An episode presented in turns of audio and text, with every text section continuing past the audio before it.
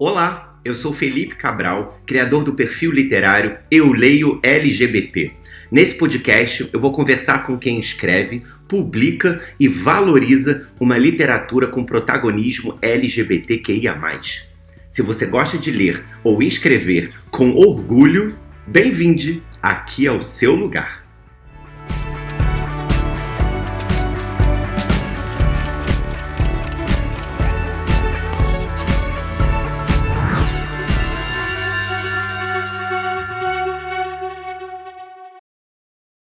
Olá a todos, todas e todes que estão aqui escutando mais um episódio do podcast do Eu Leio LGBT. Hoje já é o nosso quarto episódio e eu tô muito feliz porque as entrevistas estão sendo uma delícia, estão sendo muito divertidas, estão sendo muito proveitosas. E o propósito aqui do podcast tem se cumprido, que é conversar com pessoas que estão aí, né, valorizando essa literatura escrita, protagonizada por pessoas LGBTQIA+. E hoje vai ser muito interessante também, porque nós não vamos conversar com uma é, autora, digamos assim. A gente vai falar com alguém que está envolvida no mercado literário e que fala e lida com muitos é, escritores e, e escritores. Ela é uma agente literária de uma das maiores agências do país, que é a Increase, que é uma agência que eu faço parte. Então eu vou chamar aqui agora para falar com a minha agente literária, Guta Bauer. Guta, bem-vinda! Olá, fala com a minha gente. Tudo bem, gente? Peço desculpas pela voz, estou um pouco rouca, mas espero que todo mundo consiga me entender. Dando para te ouvir tranquilo, amiga. Guta, primeiro, obrigado por ter aceitado que vir aqui é, trocar um pouquinho de ideia comigo. É, eu tô muito feliz na empresa, eu tô muito feliz com a nossa parceria. E hoje eu vou falar com a minha própria gente, né? A, a piada do fala com a minha gente, hoje eu me mandei para cá para falar com você. Acho ótimo. É sobre, é sobre. E para começar essa conversa, eu vou contextualizar. Você trabalha na Increase como uma agente literária, mas também dê uma olhada ali na sua bio que você já trabalhou para Verus, que é um selo ali dentro do grupo Editorial Record. Você também já participou de um blog. Então eu queria que a gente começasse pelo começo, ou seja, antes da Increase. Como que você chega na literatura, digamos assim? Claro, antes da Increase é quando eu nasci, eu era uma criança, mas eu acho que a gente pode que lia muito. Isso. Sempre gostei de ler, mas vamos falar profissionalmente, assim. Você já começou querendo trabalhar no mercado literário? Como que você foi parar na Verus? Como que a Increase surgiu? Dá um caminho aí das pedras pra gente um pouquinho dessa trajetória. Então, uh, eu iniciei com os blogs literários mesmo. Uh, era um hobby. Na realidade, eu e minha melhor amiga, a Má, ela mora nos Estados Unidos. Então, logo ela se mudou. O blog que a gente criou, que chamava Murphy's Library, ele tinha a ideia de ser um meio da gente continuar muito próximas e trabalhando juntas em projetos, que era uma coisa que a gente fazia desde a época do fandom de Harry Potter. E era, a gente queria continuar trabalhando juntas em, pro, em projetos e eu queria continuar desenvolvendo meu inglês. Então, ele era um blog bilíngue. A gente fazia todas as resenhas e todas as críticas nos dois idiomas. A Má estava lá trabalhando, começando a, a, aprender um pouco mais do idioma também. E aquilo foi uma forma da gente se manter conectadas e também de curtir aquilo que a gente mais gostava, que era literatura. E começamos a fazer parcerias com editoras daqui. Ela pegava alguma coisa de editoras lá de fora e a gente ia resenhando. E esse universo ele era muito amplo, porque existiam muitos blogs literários na época, era uma blogosfera gigantesca. E a gente foi fazendo diversas amizades. Foi onde eu conheci a Albi e a Mari, que são minhas sócias hoje. Então a gente tinha uma proximidade muito grande. E chegou um momento em que eu queria conhecer todo aquele povo, estar um pouco mais dentro desse mercado, e eu fui na minha primeira Bienal do Livro, que era uma Bienal do Livro no Rio de Janeiro. Gente, sou péssima com datas, não vou me lembrar, talvez 2014. Não vamos, não me levem a sério. Não, eu acho que até faz mais, talvez 2011. É, aí, acho que deve ser algum número é, ímpar, é porque a Bienal do é Rio é ímpar. é 19, 21. Isso, é, e a, e a, Increase, a Increase a gente fundou em 2014, então deve ter sido 2011, porque teve um caminho aí. E aí fui na Bienal, e nessa Bienal eu fui junto com a Lívia, que participou da empresa já com a gente. Eu fui com ela na, na, numa palestra de um autor da Vários. E lá nós conhecemos a Raíssa Castro, a Raíssa editor, é editora-chefe da Verdes até hoje. E a Raíssa virou para a gente e falou: vocês, meninas, blogueiras, leem tantos idiomas tão rápido, estão sempre resenhando. Vocês não querem trabalhar como pareceristas para a gente? Eu preciso de pessoas que leiam o que está nas feiras lá do exterior e digam para mim, num parecer, que eu tenho um modelinho aqui, se vale ou não vale publicar aqui no Brasil. Eu falei, opa, grana extra? Quero agora.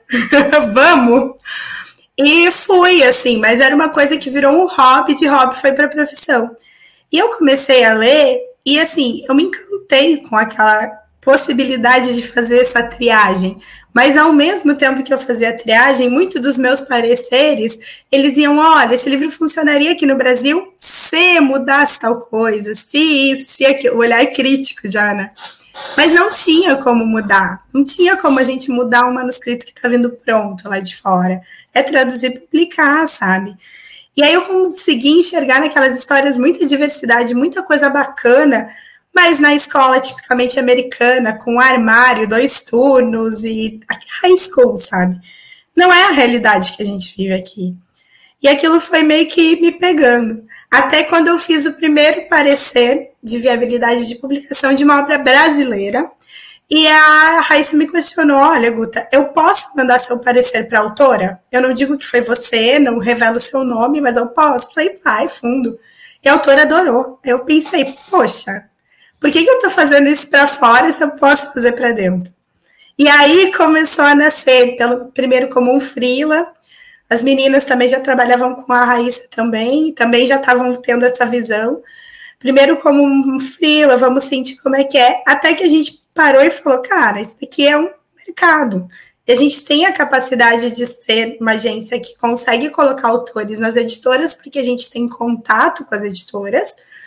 Obviamente que primeiro era um contato muito mais próximo com a Verus, pelo trabalho que a gente tinha com a Raíssa, mas a gente tinha contato com o mercado literário as editoras nos conheciam, os marketings das editoras nos conheciam, e a gente tinha já o know-how da coisa, a gente já sabia o que, que as editoras estavam procurando, já entendia como entender e buscar as tendências lá de fora. Aí eu fiz um curso de uma pós de, produ de produção editorial para ter essa base um pouco mais teórica.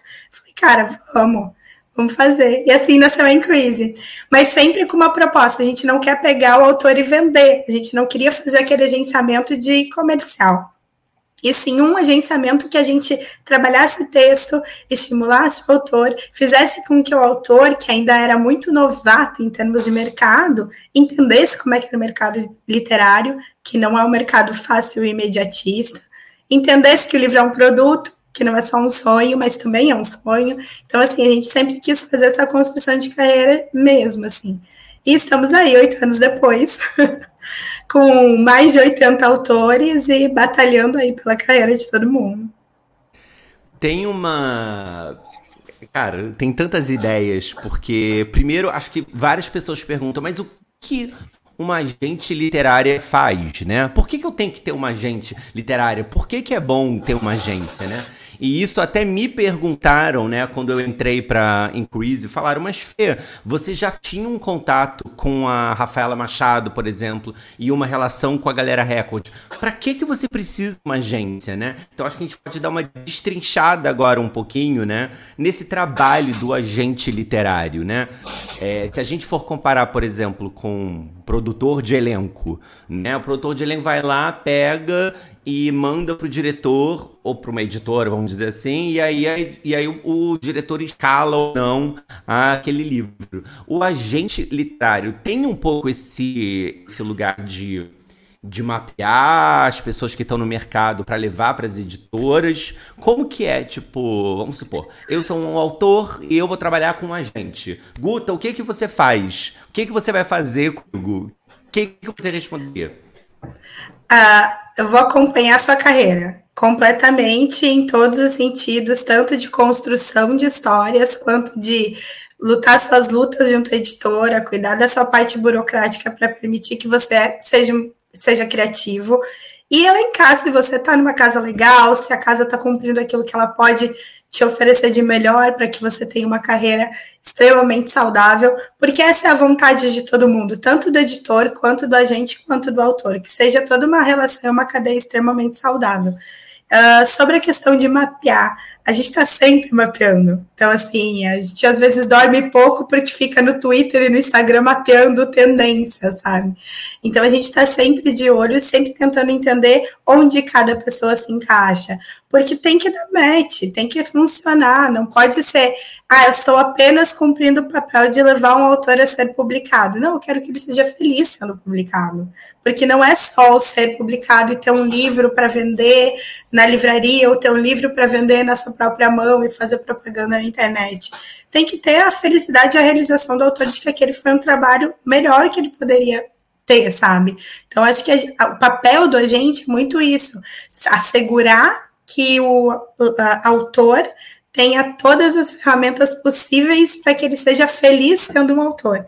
Então, acho que a gente vai muito para esse caminho. Eu, eu, a gente às vezes brinca, né? A gente é, às vezes, um pouco babá, um pouco mãe, um pouco psicóloga, um pouco amiga, um pouco de tudo, mas é porque a gente está ali realmente para cumprir um papel de deixar o autor completamente tranquilo para fazer o processo de escrita dele e auxiliar, inclusive, nesse processo quando ele encontra dificuldades. Eu acho que uma das dúvidas que, que já falaram para mim também, que era um dos receios, isso tudo assim, passeando por flip-hop, indo no Twitter, né? As dúvidas é, surgem, por isso que eu acho muito legal falar com mais gente aqui.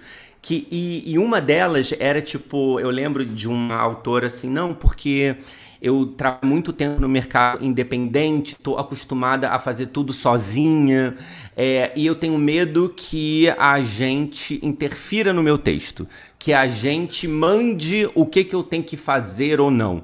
E aí eu vou de novo comparar com produtor de elenco, é, que, que são profissões diferentes, tá, gente? É, ah, não, com produtor de elenco não, com agente de ator. Que às vezes é tipo assim, Felipe, olha. É, claro, o mundo mudou e a gente pode falar disso, tá, amiga? Mas assim, quando eu comecei minha carreira em 2005, 4, 6, como ator, os agentes de ator falavam que eu não podia dar muita pinta, que perder trabalho, né? Então, de uma certa maneira, aquele cara não estava batalhando por quem eu por era você. no mercado, por mim. Ele estava me impondo a visão dele de mercado para o que ele achava que ia ser melhor para mim. Então esse talvez ainda seja um dos receios dos de escritores, né, iniciantes ou não, que estão começando, né? Como funciona isso, Guta? Pensando no texto e no planejamento de carreira. E aí você pode puxar um pouquinho, talvez, para análise crítica, orientação de escrita, né? Esse acompanhamento que vocês fazem de fato com o texto, né? Sim. Primeiro, assim, a gente sempre respeita a individualidade do autor. Isso não existe. A gente não tem como mudar quem a pessoa é, ou mudar como ela se porta, se comporta. Não é sobre isso.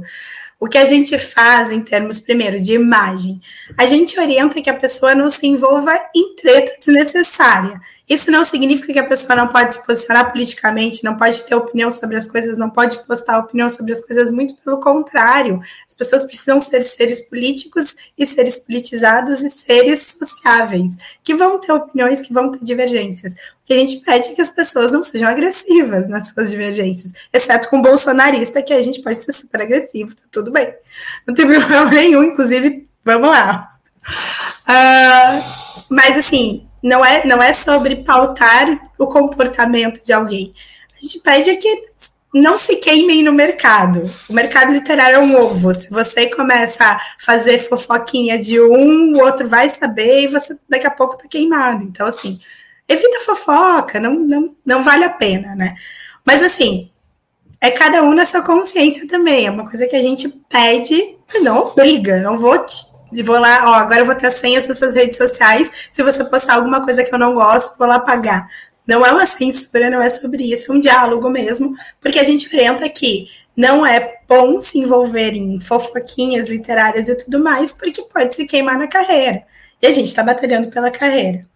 Em relação a como funciona a orientação de escrita, uh, ela é uma conversa com, com o autor, tá?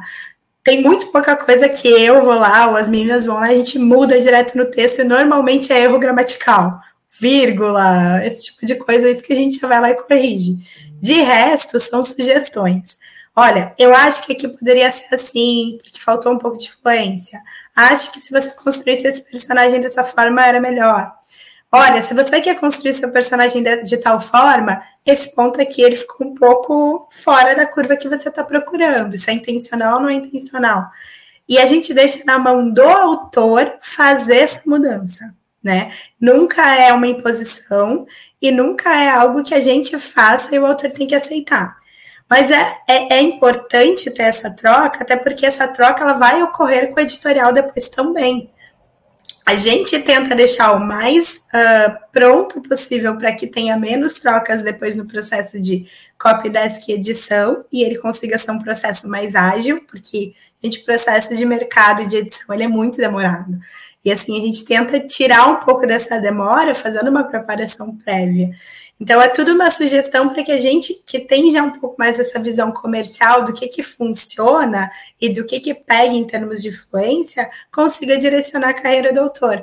Poxa, o autor quer ser um autor de thriller policial, mas a escrita dele está muito cheia de internalização não vai pegar, porque para aquele gênero precisa de mais rapidez. Então, assim, é esse tipo de dica, esse tipo de orientação que a gente vai dando. E é isso que a gente chama de construir a carreira. Você vai construir o seu nome com base na qualidade daquilo que você quer, não do que a gente quer para você. É daquilo que você quer, onde você quer chegar, onde é que você quer se destacar, que tipo de, de livro você quer escrever é mais de um tipo, então tá, como é que a gente vai fazer essa alternância? Como é que a gente vai fazer esse posicionamento de mercado? Vamos soltar um, um continho independente aqui para conseguir te linkar depois e tudo mais. Então, assim, é esse tipo de construção que a gente vai fazendo. Mas é sempre uma troca, nunca uma imposição. Assim, é muito diálogo, sabe? Diálogo o tempo todo e ideias dos dois lados. Eu acho que é assim que tem que funcionar. Não, e isso que você falou agora, você tem toda a razão quando você fala, esse processo acontece depois com a editora também, né? Porque lembro quando eu fiz o primeiro beijo de Romeu, que a gente ainda não tava junto aqui na pela Increase, né? Mas quando chega lá na editora, tem o processo de revisão, de edição, e era a minha primeira vez, e o tempo inteiro foi dito, olha, tudo é uma sugestão, né, pro seu texto. Eu, que gosto de colaboração, porque trabalhei muito no audiovisual e sala de roteiro é uma troca geral, né? Então, assim, eu só pensava, eu falei, cara, que maravilha. Eu, eu já acho que tá bom, né? O que eu escrevi. Agora vem profissionais especializados em texto e vão dar sugestões para melhorar.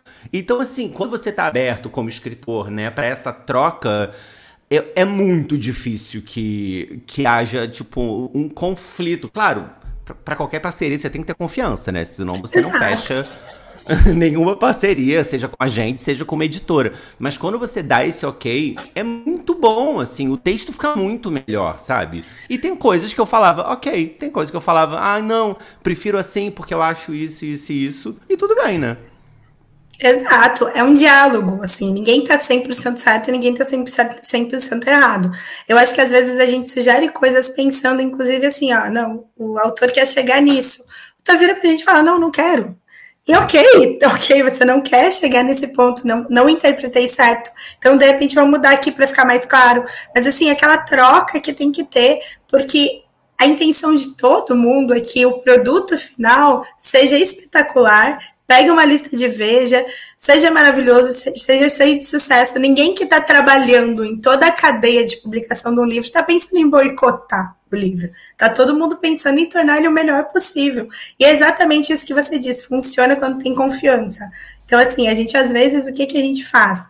Teste. A gente primeiro testa o autor com orientação de escrita antes de fechar um contrato. Por quê? A gente tem que saber se vai funcionar essa troca, se vai ter essa confiança. Porque se não tivesse, a gente não consegue desenvolver uma empatia entre agência e autor, não vai funcionar. E assim, daí não é um problema do autor, é um problema da agência não funcionou, não dá match, não deu certo. Às vezes o jeito de, de pedir de uma a gente é diferente, a gente roda, troca. Então, assim, tem que encontrar o equilíbrio mesmo nessa troca. E quando encontra, tipo, dificilmente dá errado.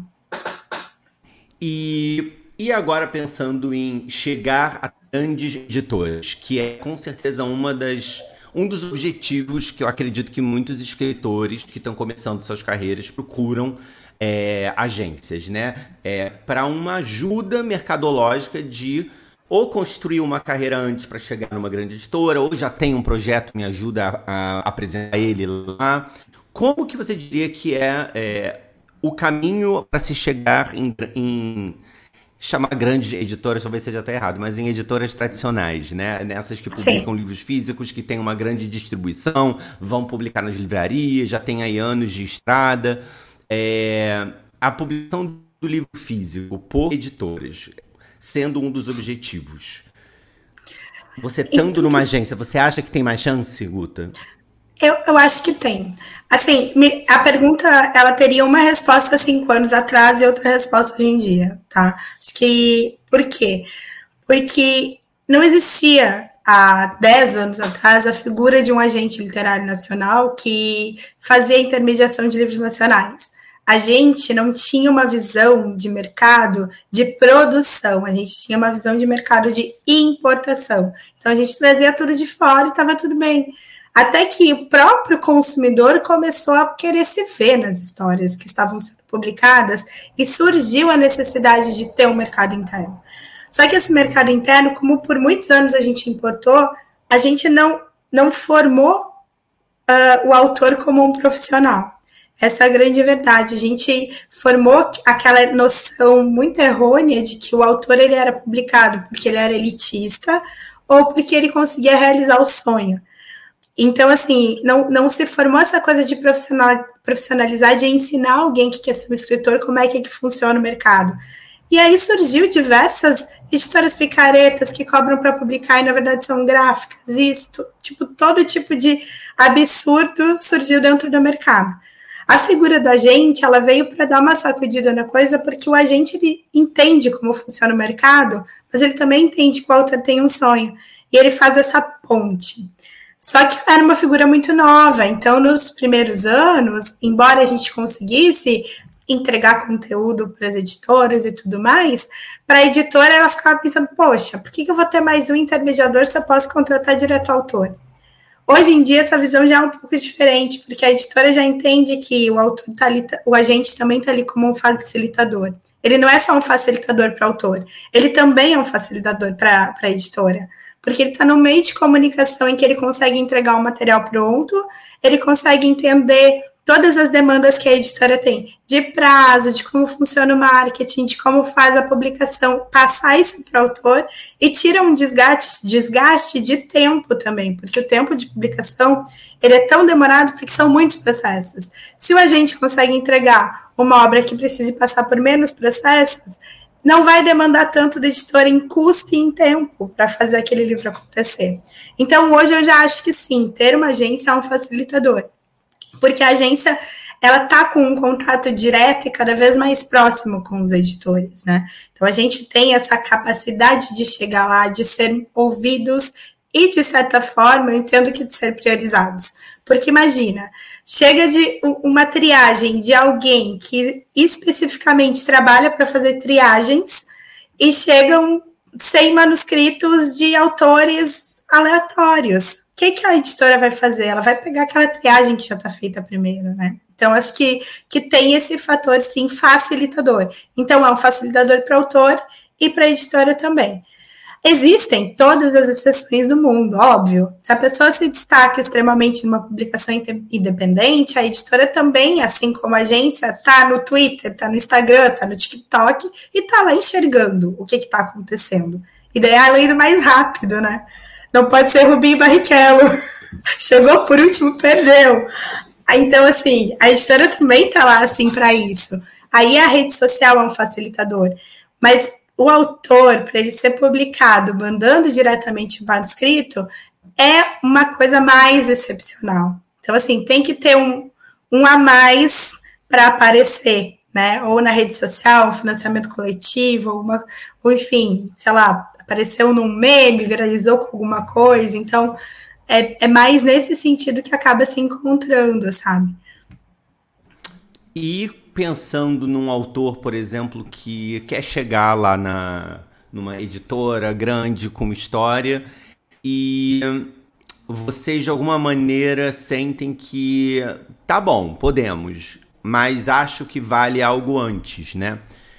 Para a gente pensar, por exemplo, vocês trabalham também com autores na vibe vamos publicar, publica você mesmo. Isso acontece ou tipo, não, a gente só lida com publicações e com grandes editoras? Ou existe essa etapa e essa opção, sabe? Vamos publicar e-book é, independente antes de tentar uma editora, né? Faz parte da sua estratégia passar por ali também? Em alguns autores, sim, né? Tem alguns autores que nos procuram especificamente num primeiro momento, quando a gente não está aberto à submissão, não está fazendo nenhum tipo de processo seletivo. A gente sempre deixa isso muito claro quando a gente está e não está nas nossas redes. Então, tem autores que chegam lá para a gente, a gente não está fazendo nenhum processo seletivo, fala: olha, agora a gente não está aceitando submissão. Eles pedem, mas tem outros serviços? Aí a gente tem, faz análise crítica, faz orientação de escrita particular também. Então, muitas vezes a gente orientou livros inteiros que a pessoa foi lá e publicou independente depois.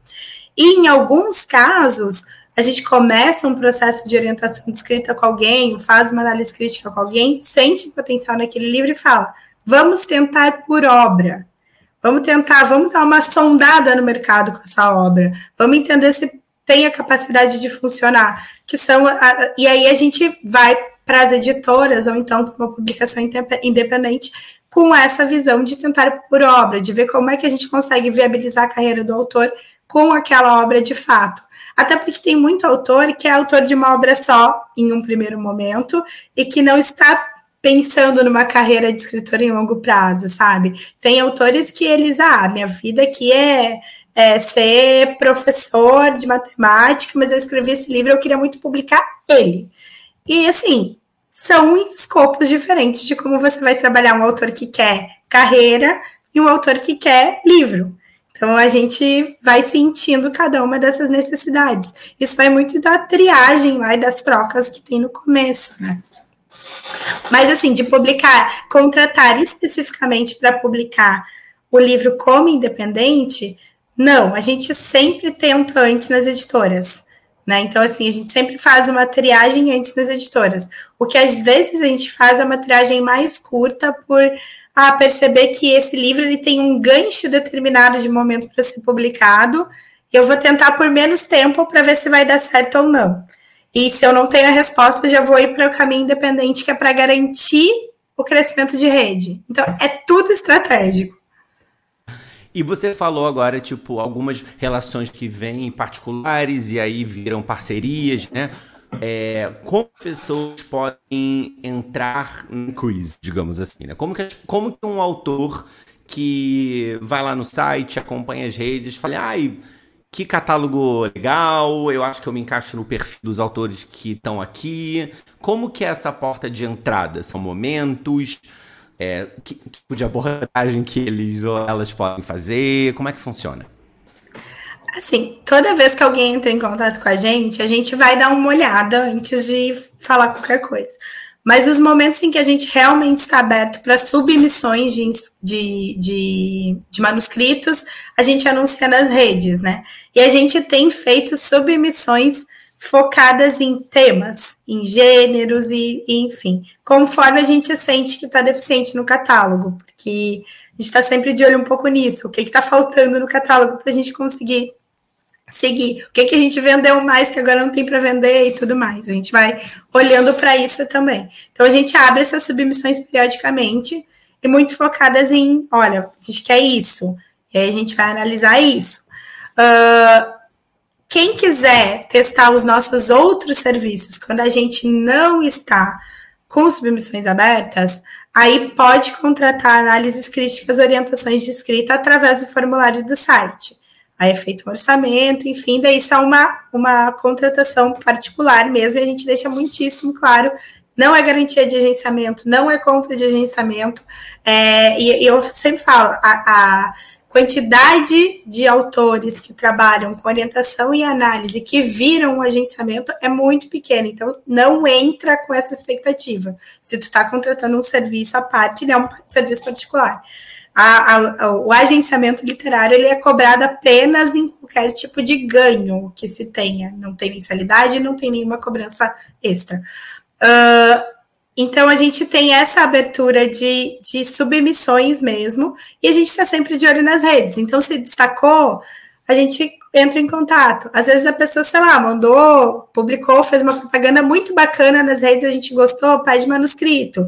Ou às vezes vem indicação mesmo do, do são 80 autores, vocês mandam indicação para a gente todo dia. Então a gente vai lá e dá uma olhadinha. Ou então, sei lá, chega alguma DM ali que correu o olho, olhou, opa, pode ser uma coisa bacana, e a gente pede para dar uma olhada no manuscrito. Mas assim, é muito aleatório, não tem nesses casos um processo. Olha, você vai pedir para o Felipe Cabral e vai virar agenciado. Não é assim que funciona.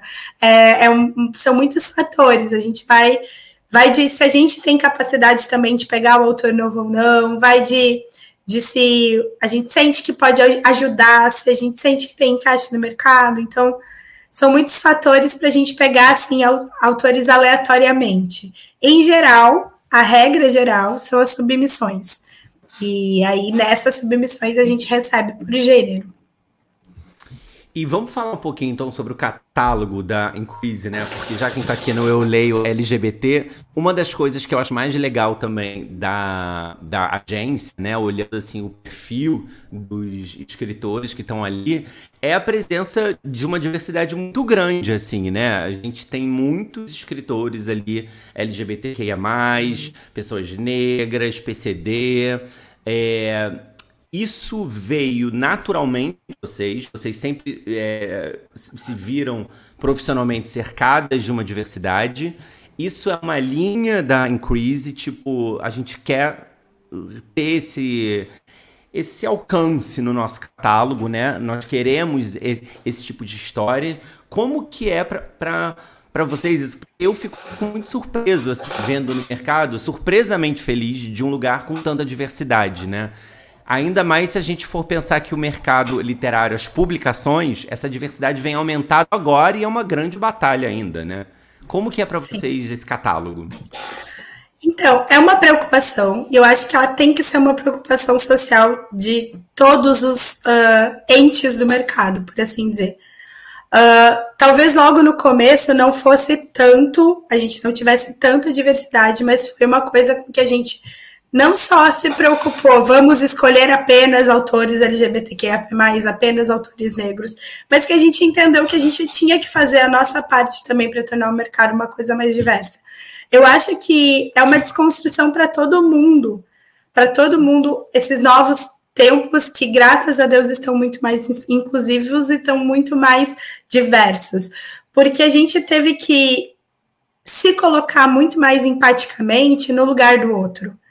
Por exemplo, vou dar um exemplo. Eu não, eu, eu odeio, eu me, me, sinto super mal se eu recebo um comentário machista.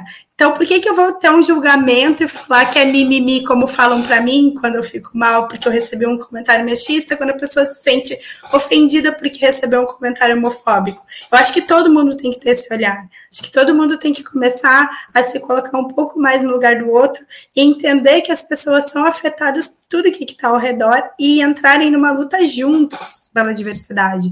Não existe. Uh, com, a comparação ou briga entre as, as minorias. A gente precisa se tornar uma grande maioria de diversas minorias. Então, acho que quando a gente começou a ter muito essa visão mesmo e a entender como a gente podia agregar no mercado e como a gente podia, através da Increase, plantar isso no mercado também, a gente começou a ter um olhar mais aguçado para a diversidade. Não é que a gente não tinha um olhar, não é que a gente segregava, mas a gente começou a fazer um esforço mais ativo para ser mais inclusivas no mercado e para olhar para onde dói nessas em todas as minorias, porque a gente tem que entender quando uma minoria fala para a gente que não está se sentindo representada dentro do mercado, que é parte do nosso papel colocar a minoria lá também, entendeu? Porque nós somos um pedaço de um todo. se nós não oferecermos às editoras, as editoras não vão contratar. E aí a gente não vai mudar o cenário. E não significa que a gente está fazendo isso agora, a gente está fazendo isso há muitos anos, porque o mercado editorial você planta uma semente hoje para colher daqui dois anos. Então, assim, o que a gente está vendo agora é uma coisa que a gente já vem plantando há muito tempo e que a gente já enxergou há bastante tempo também. Não significa que está perfeito, acho que a gente ainda tem muita muita reparação para fazer, sabe? Acho que esse é grande, o grande termo. A gente ainda tem muita reparação histórica para fazer em diversas classes, sabe? Acho que não é, não é só com LGBTQIAP+, não é só com negros, não é só com indígenas, não é só com PCD. A gente tem reparações históricas em todas as classes para realizar. E, e precisa começar de algum ponto. Não é só o autor, não é só, não é só o agente, não é só a editora, é a classe inteira. Assim como tem que ter mais editoras com pessoas negras e pessoas LGBTQIA mais trabalhando lá também. Acho que, que a gente tem que diversificar o mercado como um todo. Mas a gente, a, a gente, como agência, precisa começar a fazer isso porque nós somos um dos elos primários, né? Então é uma coisa que a gente se atenta não é aquela coisa que a gente faz forçadamente. A gente não quer que pareça que a gente. Ah, tô fazendo forçado por mídia. Não é isso, sabe? A gente quer fazer porque a gente quer fazer a diferença. E a gente quer fazer em projetos que vão fazer a diferença.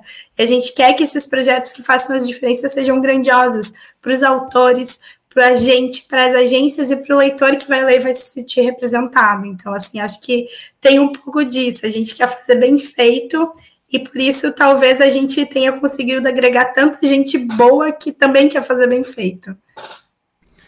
E você sentiu uma diferença no mercado para essas histórias de quando você começou a Increase para hoje? Porque é, eu sinto, sei lá, de 2019 para cá, aquela tentativa de censura lá, um boom nessa literatura, né? E na própria Increase tem a Gil Domingues, que vendeu agora 10 mil, a Clara Alves 100 mil, o Pedro Ruas 50 mil. É, esse tipo de literatura, J-pop, guiado de comercial, vendendo isso na lista dos mais vendidos, isso não existia. Para você que está gerenciando carreiras de alguns escritores, você sente uma maior abertura para essas histórias nas editoras e você sente até talvez uma maior demanda das editoras por essas histórias? Eu sinto uma maior demanda e isso é uma coisa que eu percebi muito na Bienal. A demanda ela vem do próprio leitor.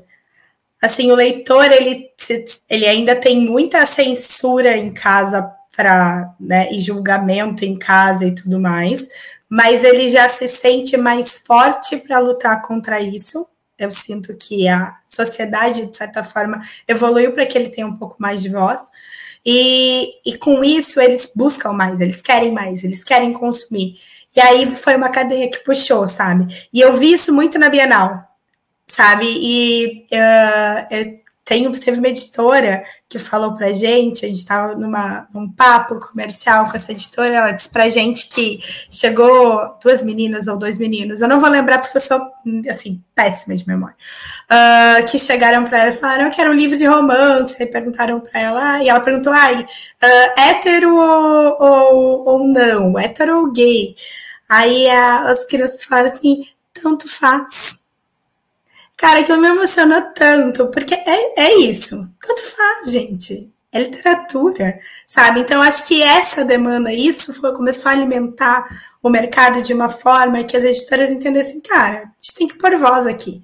E aí eles começaram a ter uma demanda maior também para suprir essa necessidade de mercado. Então, acho que assim, quem mudou primeiro foi o leitor.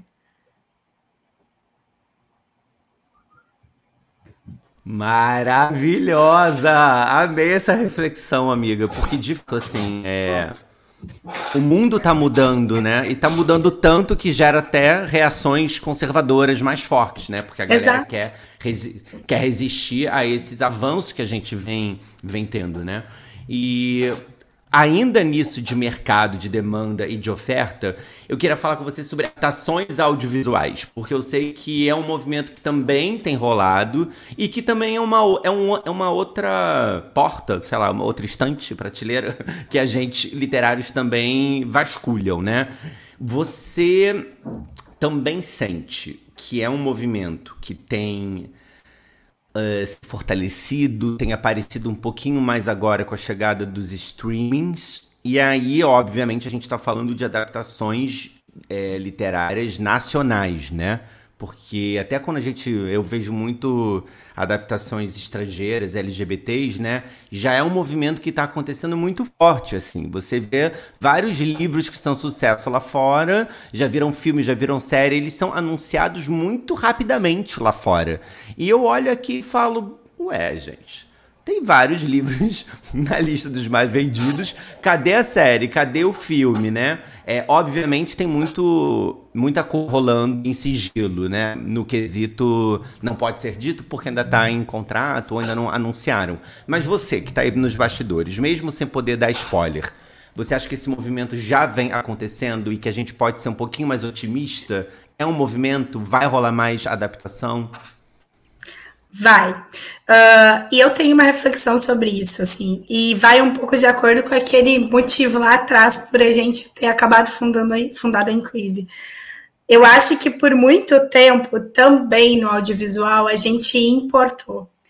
E agora a gente está vendo um movimento contrário, porque eu tenho sentido que não apenas o o mercado audiovisual brasileiro quer consumir produções locais em que as pessoas consigam se sentir representadas e consigam se enxergar, como ela, a, a, o mercado estrangeiro também está olhando para cá e falando assim: poxa, não é só carnaval e futebol, tem outras coisas muito legais aqui que podem ser exportadas. Não é só consumidas internamente, como também exportadas.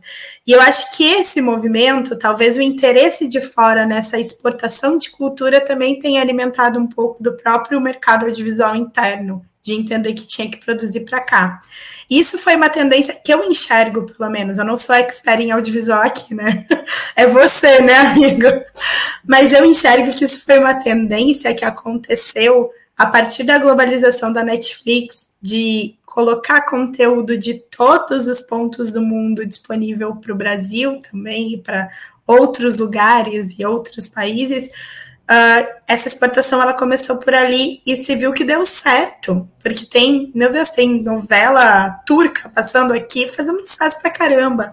Olha que foi Dorama, tipo, absurdo de consumo. E são culturas estrangeiras que interessam aqui, que interessam nos Estados Unidos, que cruzam fronteiras. E aí começou a se entender que a gente tem cultura aqui também que pode cruzar essa fronteira e ser consumida aqui dentro também, porque, cara, não cruzou nem fronteira de estado.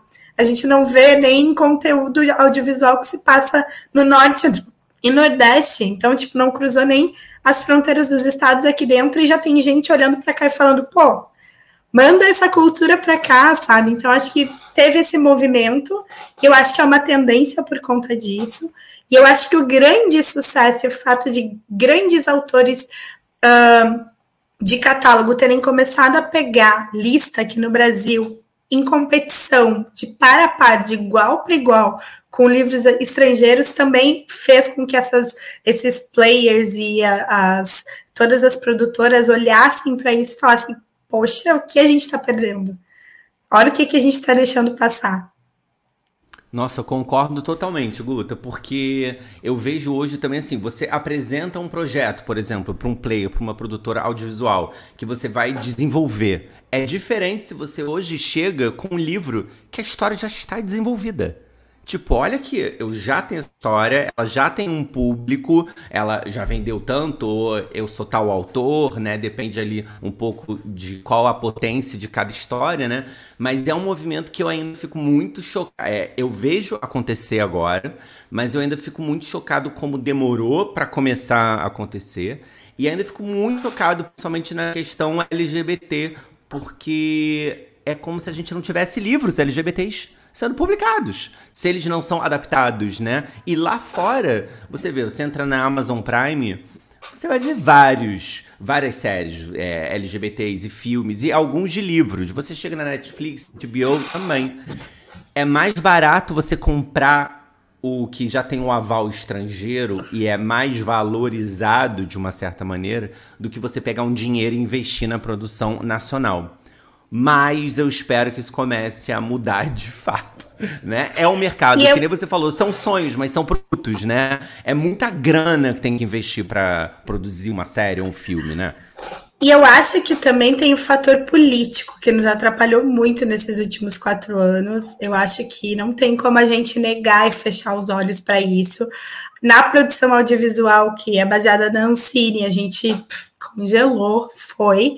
A gente ficou dependente completamente de players. E aí, quando a gente fala em dependência de players, a gente tinha um governo aqui, uma voz de população extremamente conservadora, que possivelmente ia boicotar filho de ver produção nacional em casa se tivesse o ator que o, que o filho pode encontrar no shopping interpretando um personagem gay. E que horror, que absurdo. Eu acho que tipo, foi um pouco disso mesmo. Eu acho que o bolsonarismo travou, inclusive, isso, sabe? Eu acho que não tem como a gente negar. Travou porque imagina, a Netflix ou HBO ou enfim, a Disney vai investir para fazer uma série com atores brasileiros uh, que seja LGBTQIAP+, uh, para ser boicotada pela família tradicional brasileira, sabe? Eu acho que tem um pouco disso, porque o, o, a família tradicional brasileira não olha para Netflix uh, publicando o, o, livro lá, do, lá dos Estados Unidos, mas ela reclama para o livro publicando aqui do Felipe Cabral, entendeu? Essa é a grande verdade. Eles não, não aguentam isso, é uma coisa que tipo, não passa pela cabeça deles. Então, acho que tem um pouco disso. A gente foi travado em todos os, os, os, os termos audiovisuais por conta disso, porque o audiovisual é muito mais caro. E se a gente for olhar, o grito de socorro foi livro durante todos esses quatro anos. Foi o grito de socorro do pessoal. Então, assim, eu acho que agora esse grito de socorro que a gente deu ali com o livro vai alimentar o audiovisual também. Nossa, concordo. Eu não vou nem entrar na treta Twitter, que é como autores nacionais são muito mais criticados e pressionados do que autores estrangeiros, assim. Claro que tem, mas assim, crítica lá fora. Mas assim, aqui você errou, você vai ser massacrado, sabe? Tipo, tem várias, enfim, várias problemáticas ali. Eu acho que rolam sobre. Santo de casa não faz milagre. É isso, é isso. Mas ainda falando um pouquinho de importação e exportação, já que a gente está quase com uma live de mercado exterior, né? É... Falando agora não sobre audiovisual, mas sobre publicações, sobre livros, né? Também existe esse movimento que você fala, tipo, pô, hoje em dia já tem muito mais demanda por histórias nacionais, e eu acho que tem mesmo, assim. Só vendo Jabuti quanto livro bom, nas listas dos mais vendidos, né? No boca a boca, seja torparado, é, sei lá, tudo é Rio, até enquanto não te encontro, conectadas, né? Tá ampliando esse debate. As feiras literárias estão ganhando muito mais destaque. As mesas de debate, né? Os, os escritores estão voltando a ser ou se tornando, de uma certa maneira, né? É, celebridades, assim, né? No melhor é, sentido dessa palavra, assim. Né, sem ser uma coisa fútil, né? Uma, é, eles estão ganhando reconhecimento público, o que é muito legal.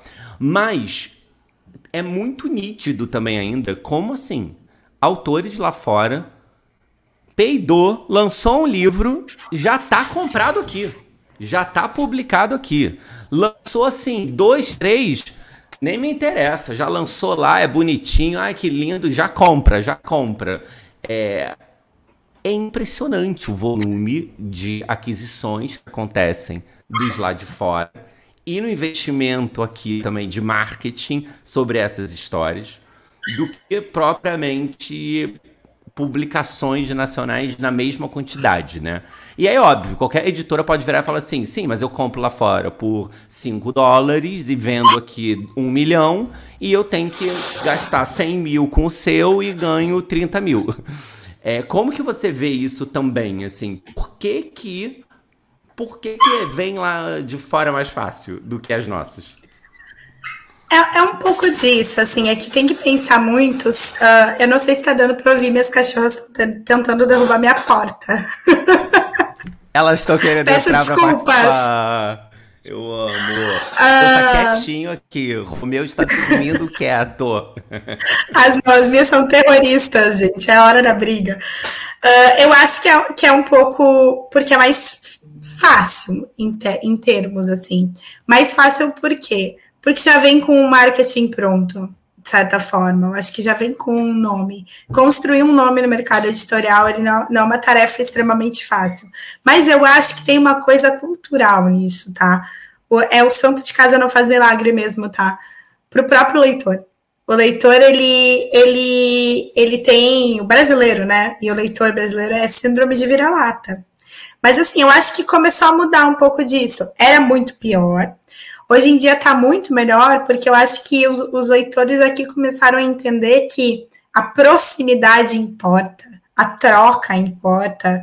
É, é, é, tão gostoso na Bienal conseguir dar aquele abraço, encontrar no corredor, falar a mesma língua, trocar no Twitter, ver um podcast, sabe? Escutar um podcast. Então, acho que mudou um pouco em relação a como já foi. Ainda tá, tende a mudar mais, mas eu acho que é muito disso para as editoras acaba se tornando um dinheiro talvez um pouco mais garantido, porque veio com o marketing pronto e porque o leitor ele ainda tem essa síndrome de vira-lata de preferir comprar a um autor estrangeiro a um autor nacional.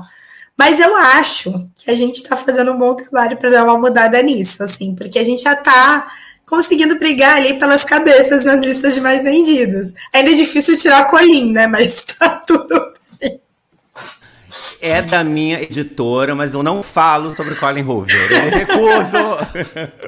Deixa ela que ela já tá com a vida ganha, milionária. Não quero saber de Colin Hoover.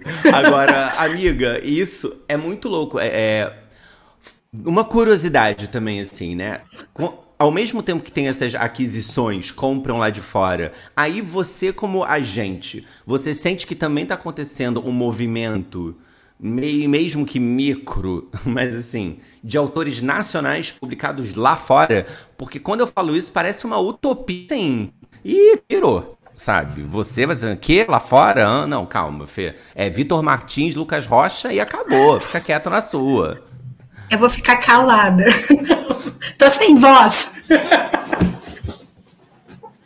Você não quer falar, né? Você já tá vendendo um monte de livro lá pra fora, tá sob sigilo, não pode falar nada. Ai, gente, não, tá, tá.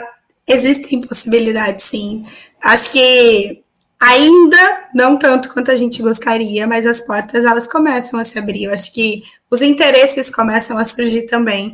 É um mercado muito mais complicado, porque você tem que ir com números muito bons para entrar. Então, assim, é, é, tem que realmente chegar bombando, tá? Mas uh, ah, já, já foi pior. É isso que eu posso dizer. Já foi bem pior, assim. Já foi aquela coisa de você disparar uh, 200 e-mails para subagentes e editoras internacionais, ninguém te responder.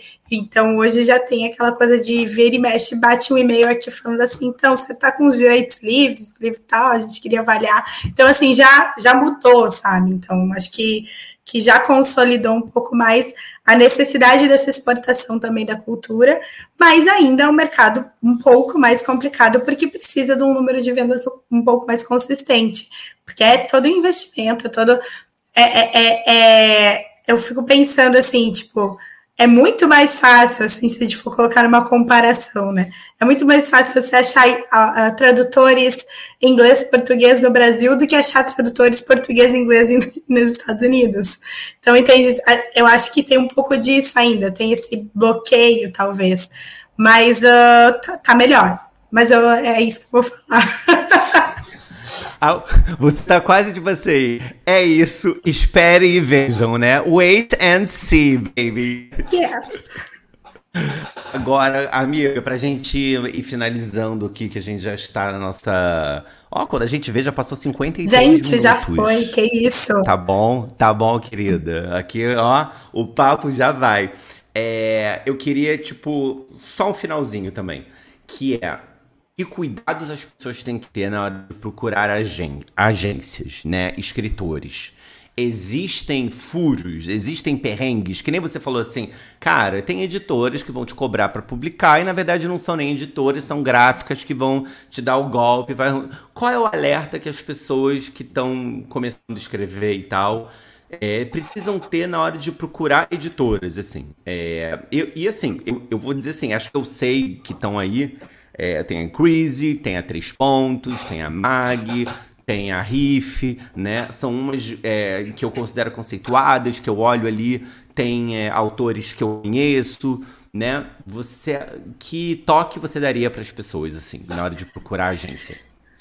Eu acho que tanto na hora de procurar agência quanto na hora de receber um contrato de publicação, né, que seja, é nunca, jamais assine nada se você não tem nenhum conhecimento jurídico sem passar por um advogado. Sério, a quantidade de contratos que eu preciso arrancar os cabelos para quebrar depois que eu fecho com algum autor não tá no mapa, assim, eu posso contar nos dedos das, das mãos e dos pés que vai faltar dedo. Então, assim, tem que tomar muito cuidado com o que, que você assina, porque se você quer ser autor, se você tem esse sonho e essa profissão como meta, você não pode queimar na largada. Não pode assinar um contrato dizendo que você tá com aquela pessoa pro resto da vida, com aquela editora pro resto da vida e tudo mais. Então, acho que é isso. Primeiro, muito cuidado com qualquer coisa que você assine. Em relação a como a gente vê a abordagem, né, digamos assim, eu acho que a pessoa ela precisa saber. Uh, é, eu sempre digo, você precisa ter a noção de responder sobre sua história, pelo menos. Que conflito o seu personagem quer passar, vai passar. Uh, como é que ele vai sair desse conflito? Ele vai ser uma pessoa melhor ou pior? O que, que ele vai perder e o que, que ele vai ganhar? Eu acho que isso, assim, são primórdios que a pessoa precisa saber falar sobre sua história em relação ao seu personagem que ela está escrevendo. E assim, de uma maneira tranquila, calma, sabe? Acho que tem que ter um pouco, tem que conhecer essa história para conseguir responder pelo menos essas perguntas. E, e assim, se apresenta, seja sucinto, acho que você tem que ganhar numa boa pitchline, sabe?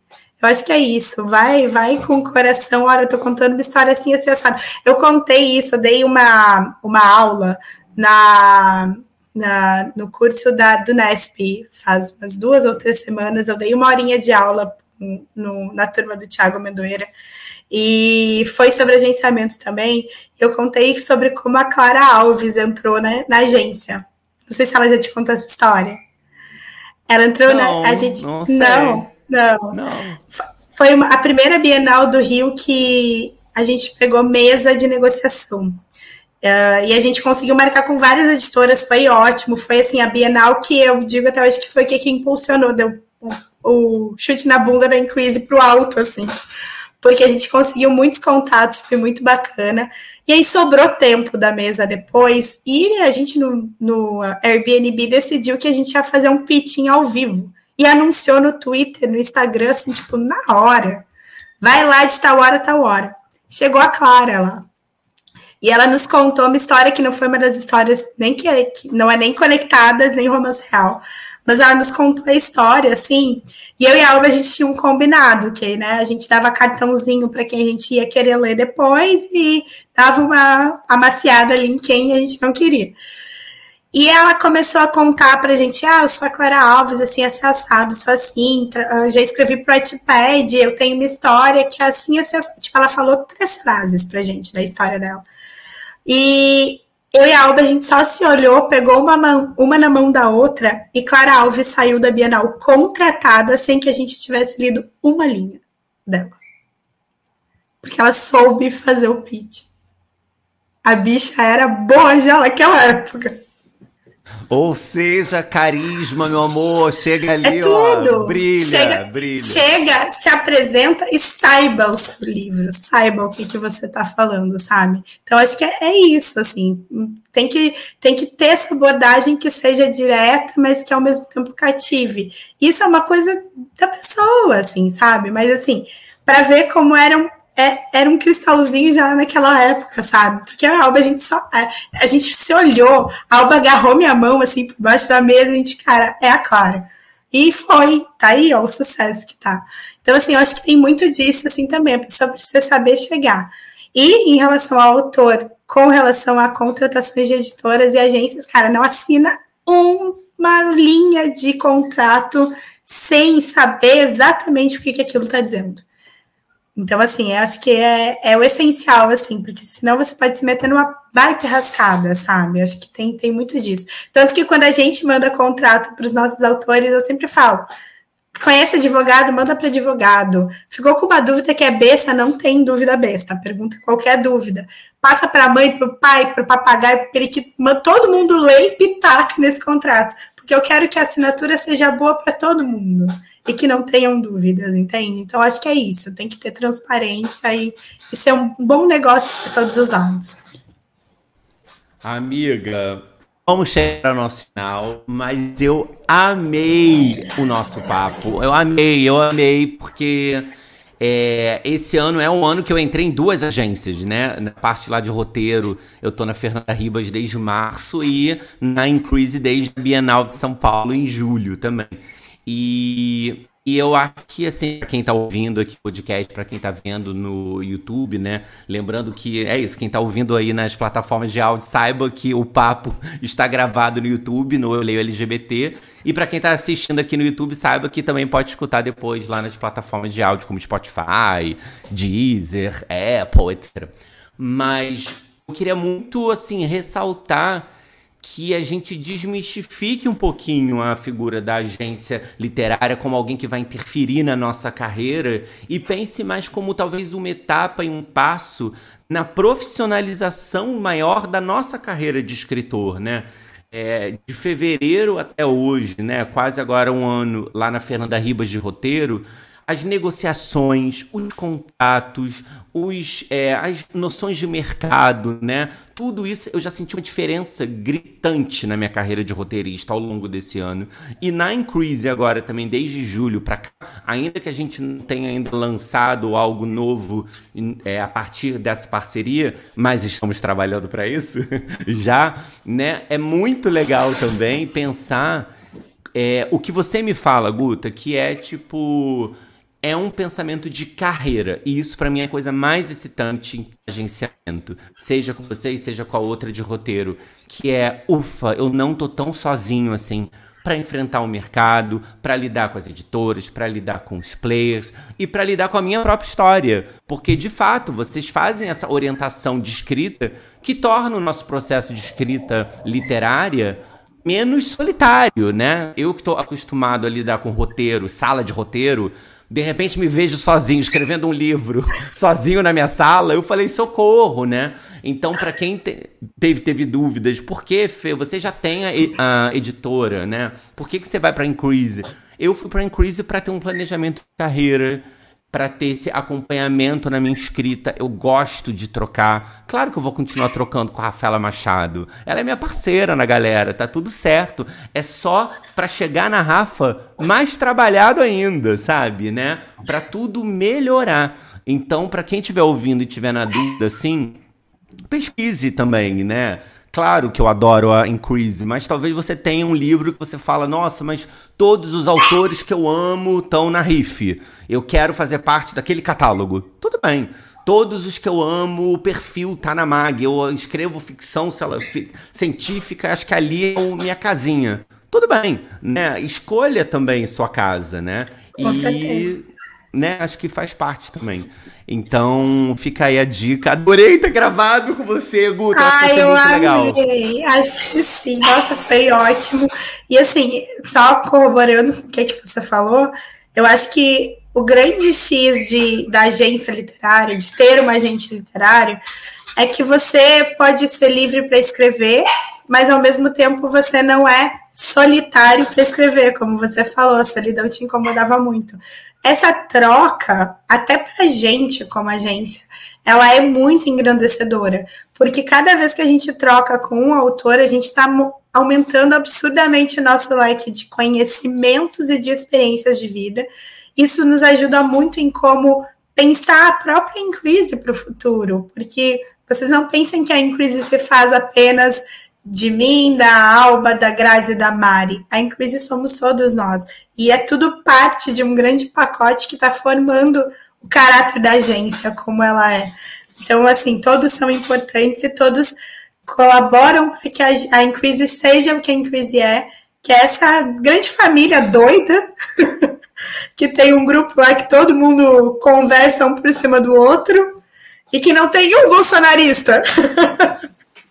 É sobre isso também. É sobre, é isso. sobre isso. Amiga, então para finalizar, ó, minha mãe acabou de comentar, muito competente sua agente literária, viu, mãe? Ai, eu não me meto em furada. eu não me furada, eu tô bem acompanhado. Guta, é, fala suas redes então pra gente finalizar, pra quem quiser. Eu vou botar na descrição, mas pra quem quiser te procurar e quem quiser achar em Crazy também, onde que pode ir nas redes? Uh, tem no Insta e tem no Twitter, tem Facebook, mas eu não uso, então é Guta Bauer no Insta e no Twitter. E é Increase CL, de consultoria literária, também no Insta e no Twitter. Também estamos no Facebook, TikTok, mas as redes que mais movimentam no momento aí, Twitter e Instagram. E Guta Bauer é uma homenagem ao Jack Bauer, que também trabalhava 24 horas por dia. Não! Guta Bauer, é, o meu sobrenome ele tem uma coisa muito, muito bacana, tá? Eu poderia ser Bauer de Bauer, real, porque meu pai e minha mãe eram Bauer solteiros. Então, assim, por pouco eu não fui registrada Bauer de Bauer, então é muito Bauer.